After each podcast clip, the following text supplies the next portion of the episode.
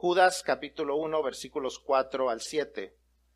Porque algunos hombres han entrado encubiertamente, los que desde antes habían sido destinados para esta condenación, hombres impíos que convierten en libertinaje la gracia de nuestro Dios y niegan a Dios el único soberano y a nuestro Dios, Señor Jesucristo. Mas quiero recordaros, ya que una vez lo habéis sabido, que el Señor, habiendo salvado al pueblo, sacándolo de Egipto, después destruyó a los que no creyeron, y a los ángeles que no guardaron su dignidad, sino que abandonaron su propia morada, los ha guardado bajo oscuridad, en prisiones eternas, para el juicio del gran día.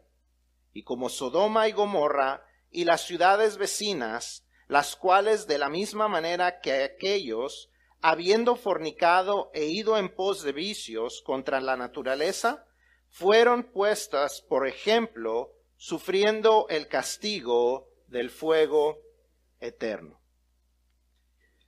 Quizás algunos de ustedes recuerden, en 1985 se estrenó una película de ciencia ficción que cuenta las aventuras de Marty McFly, un joven que viaja al pasado con la ayuda de la máquina del tiempo de su amigo Doc Brown. Marty viaja 30 años en el pasado y al encontrarse a sus padres trata de salvar su futuro y el futuro de su familia, el cual se ha puesto en peligro a causa de un cambio que él hizo cuando él llega al pasado. Nosotros no tenemos un auto DeLorean. Si me puedes poner la próxima slide. No tenemos un auto DeLorean que pudiéramos usar como máquina del tiempo, ¿verdad? Y yo creo que muchos de nosotros nos gustaría poder subirnos a una máquina del tiempo. Nos gustaría regresar a esos tiempos donde quisiéramos hacer cambios. No podemos regresar el tiempo, pero lo que sí podemos hacer es observar algunos eventos del pasado que la Biblia nos relata. De tal manera que podamos aprender de esos eventos y que esos eventos también puedan cambiar nuestro presente y nuestro futuro. Vamos hacia el pasado para poder cambiar nuestro presente y nuestro futuro. Y en realidad eso es todo lo que hacemos semana tras semana cuando leemos la palabra de nuestro Dios. Ver lo que se ha dicho en el pasado y aplicarlo a nuestro presente para que cambie nuestro futuro. El filósofo Jorge Santayana dijo en una ocasión, aquellos que no pueden recordar el pasado están condenados a repetirlo. Y eso es una, una gran realidad y es un dicho que es un tanto irónico porque Santayana era un ateo declarado. Pero aún así, dice una verdad que encontramos a través de toda la Biblia. Si no podemos recordar y aprender del pasado, repetiremos los errores que se cometieron ya. No analizar y aprender del pasado nos pone en el peligro de repetir los mismos errores que otras personas ya han cometido.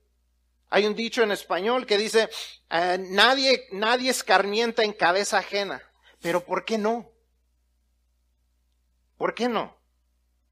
Si eso es lo que Dios desea, para eso Él nos deja su testimonio por medio de la Biblia. Así que Judas usa algunos ejemplos del pasado para advertirnos acerca del presente y del futuro. Por medio de esos ejemplos que Judas usa, nos indica el tipo de personas que tienen una fe falsificada, de quienes debemos de cuidarnos y el tipo de acciones que nosotros debemos de, evitar para no estar viviendo en una fe falsificada. La semana pasada comenzamos a hablar acerca de este tema de una fe falsificada, porque ese es el tema que es el tema mayor que encontramos en el libro de Judas, una advertencia en contra de la falsificación. Así es que continuando con esta serie en el libro de Judas, vamos a aprender eh, juntos de algunos ejemplos del pasado que Judas menciona para que podamos eh, saber cómo asegurar una fe auténtica para nuestro presente y para nuestro futuro. Judas nos está dando una advertencia. Nos está diciendo cuidado. Así que al vivir la vida, cuidado. Si usted está llenando su boletín, vamos al primer punto. Y lo primero que Judas nos dice es que tengamos cuidado con los que se niegan a someterse. Cuidado con los que se niegan a someterse.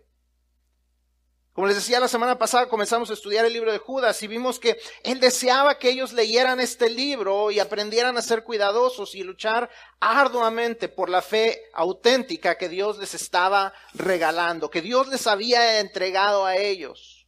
Judas continúa entonces escribiendo las razones por las que él menciona esto. Veíamos que él tenía una preocupación y ahora vamos a entrar a, a la razón por esta preocupación que Judas tiene. Judas les advierte acerca de algunas cosas y algunas personas que están entrando encubiertamente dentro de la congregación, aparentando que son una cosa, pero siendo en realidad algo distinto. Judas nos dice que esos hombres se habían infiltrado entre la congregación y estaban metiendo ideas falsas acerca de lo que es la gracia de Dios. ¿Qué es la gracia de Dios? Es un regalo no merecido de parte de Dios un regalo no merecido de parte de Dios, un regalo que nos permite vivir en libertad. Pero lo que ellos decían es que no solamente les permitía vivir en libertad, sino que les, les permitía en realidad vivir en libertinaje, haciendo lo que ellos quisieran. Que si nosotros creemos en Dios podemos hacer lo que nosotros queramos, podemos vivir la vida como nosotros la queramos, porque lo que Cristo hace es darnos libertad y cuando tenemos libertad podemos hacer lo que se nos dé la gana. Esa era la advertencia que Judas da. Está metiéndose gente. No gente fuera de la iglesia que está diciendo esto. Es la gente dentro de la iglesia que está diciendo esto o que está viviendo de esta manera. Y que cuando ellos viven de esta manera están negando a Dios y están negando a Jesucristo. Cuidado con ese tipo de personas. Quizás decían creer en Dios pero con sus hechos negaban creer en el Dios verdadero. Con sus hechos negaban que estaban dispuestos a someterse al Señor. Entonces Judas se sube a su máquina del tiempo, ¿no? Y empieza a viajar hacia el pasado. Viaja algunos miles de años antes y les dice, se regresa al tiempo de del, del éxodo, cuando son sacados de Egipto. Y les dice, ya que Dios los había sacado de Egipto, ¿Qué sucede? Si usted está haciendo sus lecturas, las lecturas de, de, la Biblia en un año, esta semana leímos exactamente acerca de esto, que es los versículos, perdón, los capítulos de números 14 y 15. Si usted no lo ha leído, le, le, le invito a que lo haga durante esta semana. Dios había salvado al pueblo de la esclavitud de Egipto. Dios ya los había sacado, había hecho las, las, las plagas, los había sacado, los había, les había abierto el mar, habían ellos pasado por ahí, les había dado de comer, les había dado agua, los les había permitido llegar hasta, hasta el borde de la tierra prometida. Habían mandado a los espías para que ellos pudieran ver esa, esa, esa tierra prometida que fluía leche y miel. Regresan los, los dos espías, diez de ellos dicen, no, no podemos entrar, esa tierra nos va a destruir, esos habitantes nos van a matar, pero dos había que decían, estos son pan comido, hay que entrarle porque Dios ya nos lo entregó. Y el pueblo dijo, vamos a, vamos a entrar. ¿No? Eso no fue lo que dijeron, dijeron, vamos a buscarnos otro líder que nos permita ayudarnos a regresar a Egipto. No creyeron. No le creyeron a Dios. ¿Cómo sabemos que no le creyeron? Porque no se sometieron. Porque no le obedecieron. Ya lo hemos dicho en el pasado. Creer en Dios es obedecer a Dios. Alguien que no cree en, alguien que no obedece a Dios no cree en Dios. Tan sencillo como es. Podemos decir, oh, yo sí creo en Dios. Pero si no obedecemos, no creemos en Él. Dicen ellos, no, esa tierra, ¿para qué nos sacaste? Tan felices que éramos en Egipto. Tan bien que comíamos en Egipto, nos viniste a traer, mejor nos hubiéramos muerto en el desierto. Nuestros hijos y nuestras esposas van a ser esclavos. Y Dios les dice, ¿ustedes se querían morir en el desierto? Se van a morir en el desierto. Querían morirse en el desierto, ahora se mueren en el desierto. Van a caminar por años hasta que todos se mueran. Y esos hijos que ustedes decían que iban a terminar como esclavos, ellos recibirán la promesa. Y yo leía eso esta semana y decía, ah, estos de veras. ¿Cómo es posible que se hayan negado a creer si ya habían visto, ¿cómo, se, cómo no se someten si ya habían visto todas las cosas? Habían visto, habían experimentado. Y yo, y, yo decía, ¿cómo está? Y de repente una vocecita me dice, ¿y tú?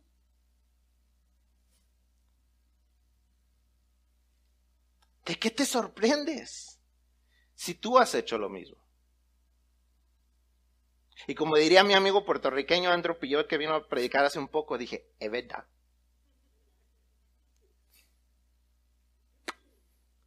Es verdad. Una fe auténtica se muestra por medio de la obediencia. Lo dije la semana pasada, pero si no lo oyó, no se acuerda, se lo recuerdo. El nivel de autenticidad de nuestra fe está íntimamente ligado al nivel de nuestra sumisión a Dios. El nivel de nuestra, de la autenticidad de nuestra fe está íntimamente ligado al nivel de nuestra sumisión a Dios. Eso es lo que nos enseña toda la Biblia. Que tanto le creemos a Dios se muestra en que tanto le obedecemos. Una fe auténtica se muestra por medio de la obediencia. No les voy a dar detalles porque es información para los miembros y los miembros van a recibir esta información más detallada en esta noche. Lo van a escuchar esta noche los que vengan a la sesión de negocios. Pero la verdad, las finanzas de la iglesia en el 2022 no fueron lo que deberían haber sido. Los gastos, por gracia de Dios, se han mantenido estables. ¿Sus gastos se han mantenido estables? ¿Que no todo decimos, todo ha subido? Todo ha subido, pero ¿sabe que Dios ha mantenido estables los gastos por años? ¿Sabe dónde está el problema siempre? ¿Dónde, se hace la onda? En los ingresos.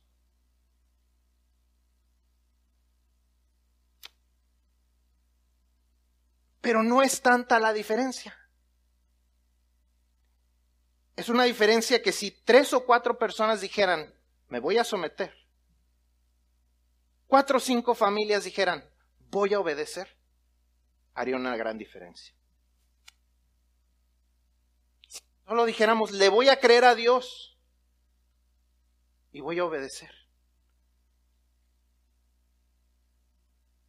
Si tú crees que tus diezmos no hacen una diferencia, lo hacen en tu vida y en la vida de la iglesia. No te dejes llevar por las malas influencias, aún dentro de tu propia casa. Si los demás no diezman, tú diezma. Si los demás no obedecen, tú obedecen. Si los demás no creen, tú cree. Créele al Señor, somételete al Señor y te puedo asegurar que las bendiciones. Pero si no, vemos que siempre hay consecuencias. No seas como los rebeldes. Cuidado con dejar que ese tipo de personas se nos cuelen en la iglesia y peor aún, se nos cuelen en nuestras vidas. Y todavía tantito peor, cuidado con ser ese tipo de personas que no se quieren someter, que nos negamos a someternos a lo que Dios dice.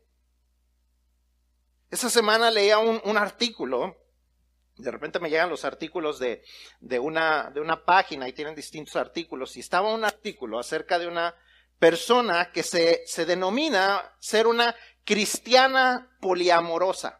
No sé si usted sabe lo que es un poliamoroso. Es básicamente una persona que vive con dos, o, dos personas o más. ¿Okay?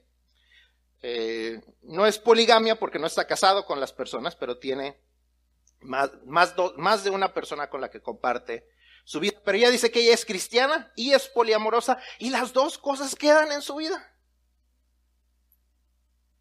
Dice que ella eh, eh, eh, sabe que el cristianismo tiene fallas. Ella no cree en lo que dice todo lo que dice la Biblia. Ella no, está, no cree que hay un infierno.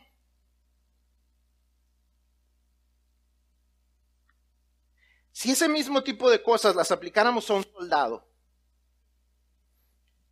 un soldado que no cree en las Fuerzas Armadas, no obedece a sus comandantes, no, no cree que las leyes son aplicables, no cree que una guerra se avecina, es un soldado.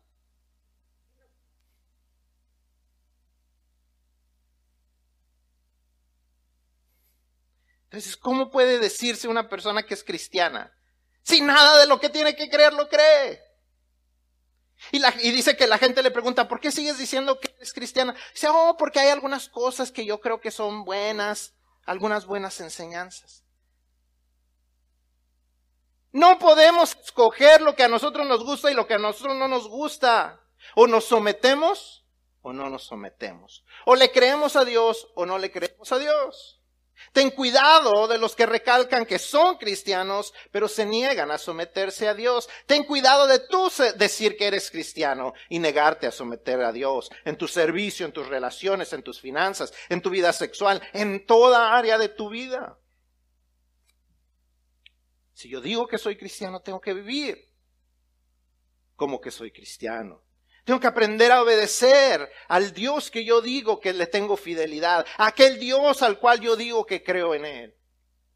Cuidado con los que no se someten. Número dos, el, segundo eh, ejemplo que nos da Judas dice, cuidado con los que abandonan a Dios. Judas continúa, se sube otra vez a su máquina del tiempo, ¿no? Y se va más atrás todavía y se va al tiempo del jardín del Edén cuando algunos de los ángeles no solo se niegan a, someterse a Dios, sino que deciden abandonarlo por seguir a Satanás. Por razones de tiempo no vamos a leer todas las, lecturas, pero en, la pantalla y en sus boletines están las citas para que usted tome el tiempo y lea de lo que estoy yo hablando. Pero el, profeta Ezequiel escribe y está profetizando en, en contra de alguien que él llama el rey de Tiro, pero si leemos el pasaje de manera correcta y de manera cuidadosa, nos vamos a dar cuenta que no está hablando solamente de este rey, sino que está hablando de, de otro personaje. Ezequiel comienza a hablar de este personaje que estaba en el huerto del Edén, en la presencia de Dios. Era el director de la adoración delante de Dios. Era bello y era perfecto en toda manera, pero eventualmente decide rebelarse contra Dios. Y a causa de eso es lanzado de ese lugar. Apocalipsis 12, de acuerdo con los teólogos, cuando nos, menciona este dragón que se lleva una tercera parte de las estrellas, se está refiriendo a la salida de, de Satanás de delante de Dios, llevándose la tercera parte de los ángeles con él. Segunda de Pedro nos dice esto.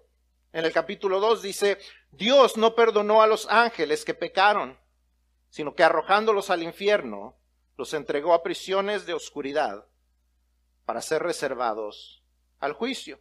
Algo muy similar a lo que Judas 1, 6 nos dice.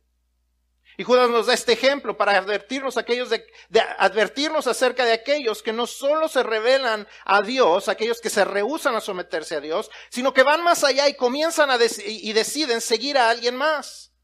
En el caso de los ángeles fue Satanás. En el caso de los seres humanos pueden ser otros dioses o pueden ser ídolos, como los placeres, el dinero, el trabajo, o aún hasta la familia. Tristemente hemos tenido gente que dice, ay, es que mi hijo ya no quiere venir a la iglesia, ya no vamos a ir a la iglesia. ¿Cómo? Eso es seguir un ídolo, es hacer ídolos de nuestros hijos. Oh, es que el negocio ya no, no, no me deja venir a la iglesia. Es que me, ah, es que, es que esto no me gusta cerca de la iglesia.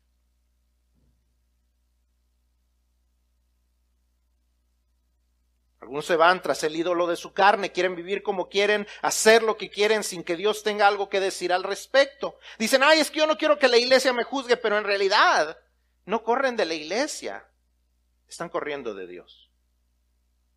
Y no estoy hablando de la gente que nunca ha creído, sino de los que dicen que creen, pero después abandonan por alguna causa.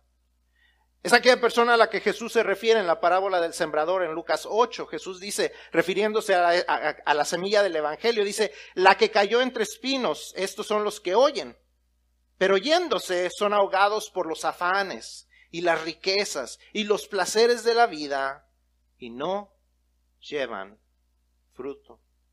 Han oído y han, han sido parte de la iglesia, pero los afanes, las riquezas y los placeres los hacen abandonar a Dios.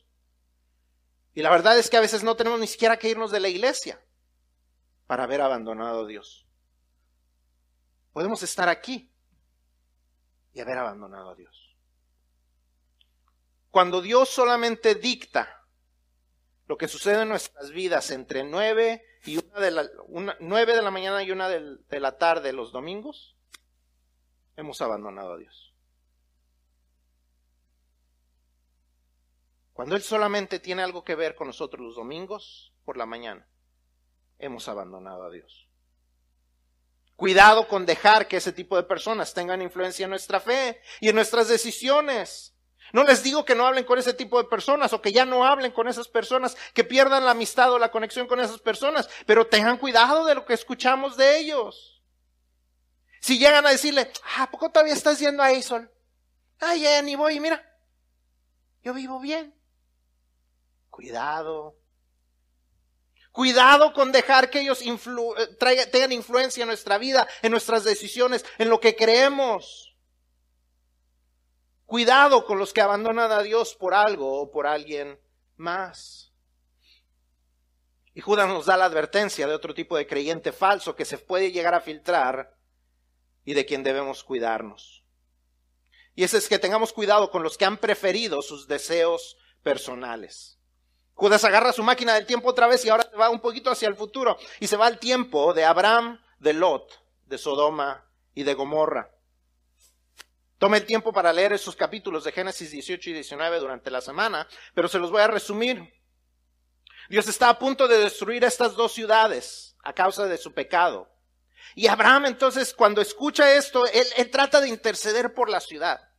Y le dice, Dios, es que no es posible que tú destruyas a una ciudad. ¿Qué tal si hay gente justa? Gente que hace lo correcto en esa ciudad. ¿Qué tal si hay gente buena ahí? ¿Cómo los vas a destruir a todos? ¿Qué tal si hay 50 que son buenos? ¿Vas a destruir toda la ciudad? Y, Dios le dice, si hay 50, perdonaré a la ciudad. Y Abraham empieza a negociar, le dice, bueno, pero ¿qué tal si, qué tal si les faltan 5? ¿Qué tal si nomás son 45? Si Dios, bueno, si son 45, perdonaré a la ciudad. Bueno, Señor, no te molestes, pero son 40. Y de ahí se va a 30, de ahí se va a 20, de ahí se va hasta 10. Y Dios le dice que si, hay 10, perdonará a estas ciudades. Si usted conoce la historia, se dará cuenta que no hubo ni 10. Que toda la gente prefería hacer lo que quería. Y Dios destruyó a Sodoma y a Gomorra a causa de su pecado. Ellos prefirieron ir tras sus deseos personales, prefirieron darle a su carne lo que les gustaba. La gente, mucha, mucha gente se enfoca en el pecado de la homosexualidad en esta ciudad. Y era lo que estaba sucediendo.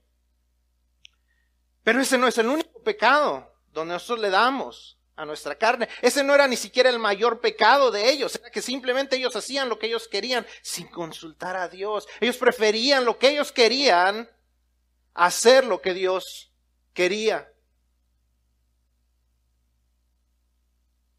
El pecado de darle gusto a la carne puede ser no solamente la homosexualidad, sino puede ser cualquier relación sexual fuera del matrimonio, entre un hombre y una mujer, como es la voluntad de Dios, tener relaciones sexuales en el noviazgo, vivir juntos sin casarse, el adulterio y obviamente la homosexualidad, pero también darle gusto a nuestra carne cuando queremos algo y, no, y, no, y nos lo compramos, no importa cuánto afecte nuestras finanzas o si tenemos que robar de lo que le pertenece a Dios para conseguirlo, o cuando hacemos cosas que queremos hacer, cuando las queremos hacer como las queremos hacer, sin consultar a Dios sabiendo que no es lo que le agrada a Dios y nosotros lo hacemos. Cuando no perdonamos porque eso nos agrada, porque así nos sentimos que estamos guardándole en rencor a la persona y que ojalá le vaya mal. Eso es darle gusto a la carne y todo ese este tipo de cosas que lo hacemos a nuestra preferencia en lugar a la preferencia de lo que es Dios. Y, y Judas nos está diciendo, cuidado, cuidado con ese tipo de personas.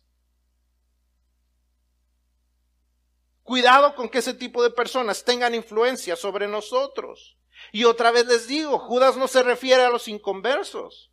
Judas se refiere a los que están dentro de la congregación y actúan de esta manera. Los que están afuera no podemos exigirles que se comporten como cristianos cuando no son cristianos.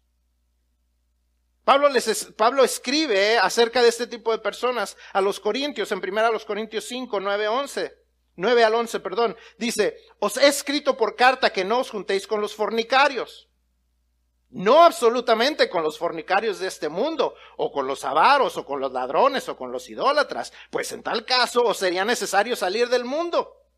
Le dice Pablo, yo no les digo que no se junten con la gente que peca, porque si, les digo que no se junten con, con la gente que peca, pues ¿cómo le hacen? Si trabajan con los pecadores. Más bien os escribí que no os juntéis con ninguno que llamándose hermano fuere fornicario o avaro o idólatra o maldiciente o borracho o ladrón. Con el tal, ni aún comáis. Con aquel que se dice hermano, pero no actúa de tal manera. Jóvenes y aún adultos solteros, cuidado con andar con novios o novias que diciéndose cristiano les, les, les inducen o los presionan a tener relaciones sexuales sin estar casados. Ellos, al igual que Sodoma y Gomorra, prefieren hacer lo que su carne dice a lo que Dios dice. Cuidado con esas personas y aún más con convertirnos en ese tipo de personas. Con decir, yo voy a hacer lo que yo quiero hacer. Y después le pido perdón a Dios. Cuidado. Porque Judas tiene una advertencia para todo este tipo de personas. Nos dice, cuidado porque sus obras tendrán consecuencias. Judas nos ha estado llevando por todo este viaje, por el tiempo, para recordarnos que en todo tiempo las acciones tienen consecuencias. Pablo nos lo dice de una manera bien clara en Gálatas 6. Dice, no os engañéis, Dios no puede ser burlado. Porque todo lo que el hombre sembrare, eso también segará. Porque el que siembra para su carne, de la carne segará corrupción. Mas el que siembra para el espíritu, del espíritu segará vida eterna. No nos cansemos, pues, de hacer bien, porque a su tiempo segaremos si no desmayamos. Si creemos que hacemos tontos, si creemos que hacemos tonto a Dios, lo único que sea, los únicos que se han hecho tontos somos nosotros. Tarde o temprano, siempre hay consecuencias. Pedro nos lo dice en segunda de Pedro 2, dice, sabe el Señor librar de la tentación a los piadosos y reservar a los injustos para ser castigados en el día del juicio. Y mayormente aquellos que, siguiendo la carne, andan en concupiscencia e inmundicia, o sea, andan en el pecado y desprecian el señorío. ¿El señorío de quién? De Dios, los que, los que no se quieren someter. Dice, atrevidos y contumaces, no temen decir mal de las potestades superiores. Dios tiene respuesta y consecuencias para los obedientes y para los desobedientes. Judas también nos lo dice, Dios destruyó a los que se rehusaron a creer después de salir de Egipto, Dios desterró a los ángeles que se rebelaron ante él, Dios desintegró a los de Sodoma y Gomorra por, por darle a su carne lo que deseaba, y Judas nos dice, dice que estos que ya se infiltraron dentro de la iglesia, Dice, los que desde antes habían sido destinados para esta condenación. Dios ya les tiene su merecido a este tipo de personas. Judas entonces nos dice la razón por las que estamos viajando por el tiempo. Nos recuerda que estas historias tienen un propósito. versículo 5 nos dice, quiero recordarles el versículo 7 nos dice que estas ciudades fueron puestas por ejemplo. ¿Por ejemplo para quién? Por ejemplo para nosotros. Que podamos aprender de los demás en lugar de ser castigados nosotros. Es una advertencia de parte de Dios. Cuidado con dejar que este tipo de personas se filtre dentro de la congregación con su fe falsificada porque traerán consecuencias. Cuidado con ser este tipo de personas con una fe falsificada porque tarde o temprano sufriremos las consecuencias. Proverbios 13:20 nos enseña que el que anda con sabios, sabio será. Mas el que se junta con necios será quebrantado. Esas palabras escritas miles de años atrás siguen siendo válidas hoy. ¿Qué tipo de personas estás dejando que influyan en ti, en tu vida, en tu fe? Ten cuidado con los falsificadores y ten cuidado de tú ser un falsificador. Si tú te ves reflejado en una de estas historias, te has estado rehusando a someterte, has abandonado a Dios de alguna manera o has escogido hacer lo que tú quieres hacer, aún diciendo que eres cristiano o cristiana, hoy es el día para que, como dije la semana pasada, intercambies tu fe falsificada por una fe verdadera. Que ya dejes de hacerle al cristiano y verdaderamente vivas como cristiano. Todavía estás a tiempo, porque déjame decirte, tarde o temprano sufrirás las consecuencias. Dios no puede ser burlado. Tú no serás la primera persona que lo podrá engañar. Hoy es el día para dejar que Él tome verdaderamente el control de tu vida. Hoy es el día para comenzar a obedecer. Hoy es el día para que te rindas a Él en el área que tú sabes que estás mal. Quizás son tus relaciones, quizás son tus finanzas, quizás es tu manera de hablar, quizás es en lo que respecta a lo que ves o escuchas. Quizás hay algún pecado que te ha tenido atrapado y te está haciendo vivir una fe falsificada. Hoy es el día para dejar que Dios te dé libertad completa y verdadera. Jesús hace esta promesa en Juan 8, 34 al 36. De cierto, de cierto os digo que todo aquel que hace pecado, esclavo es del pecado, y el esclavo no queda en la casa para siempre, el Hijo sí queda para siempre. Así que, si el Hijo os libertare, seréis verdaderamente libres. Así que, donde estamos todos, vamos a inclinar nuestros rostros. Vamos a inclinar nuestros rostros en este momento. Todos vamos a tener nuestros rostros inclinados, por favor. Todos inclinen sus rostros. Cierren sus ojos. Si hay alguna persona aquí que meditando en eso y viendo todo esto dice, ese soy yo, esa soy yo. Yo le invito a que se ponga de pie y diga, yo quiero intercambiar lo falso verdadero. Que usted en este momento le diga al Señor, yo ya no quiero vivir en la falsedad, quiero una fe auténtica, quiero una fe verdadera. Ayúdame, quiero someterme a ti, quiero creerte a ti, quiero hacer lo que tú quieres, quiero seguirte a ti.